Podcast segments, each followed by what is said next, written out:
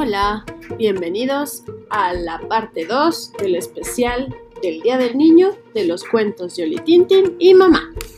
El segundo cuento es un libro muy bueno que se llama El túnel de Anthony Brown. Había una vez un hermano y una hermana que no se parecían en nada, eran diferentes en todo. La hermana se quedaba en, en, en casa, leía y soñaba. El hermano jugaba afuera con sus amigos, reía y gritaba, pateaba y lanzaba la pelota, brincaba y resaltaba y retosaba. Por las noches él dormía profundamente en su cuarto. Ella permanecía despierta, acostada, escuchando los ruidos de la noche. A veces él entraba a gatas al cuarto de ella para asustarla, pues sabía que a su hermana le daba miedo la oscuridad. Cuando estaban juntos peleaban todo el tiempo y discutían y alegaban casi a gritos. Una mañana su mamá perdió la paciencia con ellos. Váyanse juntos, les dijo, y traten de llevarse bien y de ser amables uno con el otro por lo menos una vez.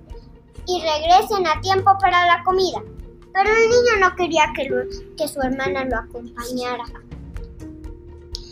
Se fueron un terreno baldío. ¿Por qué, ¿Por qué tienes que venir? se quejó él. No es mi culpa, dijo ella. Yo no quería venir a este horrible lugar, me da miedo. Ay, eres una bebita, dijo el hermano. Todo te da miedo. Él se fue a explorar. Oye, ven acá, le gritó su hermana. Poco después ella caminó hacia él. Mira, dijo él, un túnel, ven, vamos, vamos a ver qué hay del otro lado. Mm, mm, no, no debes hacerlo, dijo ella. Ahí puede haber a brujas o duendes o cualquier otra cosa. No seas tonta, dijo, dijo su hermano. Esas cosas de niños. Esas son cosas de niños. Tenemos que estar de regreso en casa a la hora de, la de comer, dijo ella. A la niña le daba miedo el túnel y decidió esperar hasta que su hermano saliera de nuevo. Esperó esperó, pero él no salía y ella sentía ganas de llorar. Casi se le salían las lágrimas. ¿Qué podía hacer? Tuvo que seguirlo por el túnel. El túnel estaba oscuro y húmedo y resbaladizo. Del otro lado, ella se encontró en medio de un bosque tranquilo. No había ni rastro de su hermano, pero el bosque pronto se convirtió en una selva oscura. Empezó a pensar en lobos y gigantes y en brujas y quería regresarse, pero no podía. ¿Qué sería de su hermano si ella regresara? Ya estaba muy asustada y empezó a correr más y más a prisa cada vez.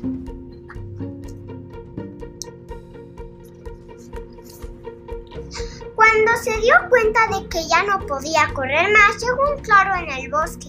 Había una figura inmóvil como de piedra. ¡Oh no! gimió. Llegué demasiado tarde.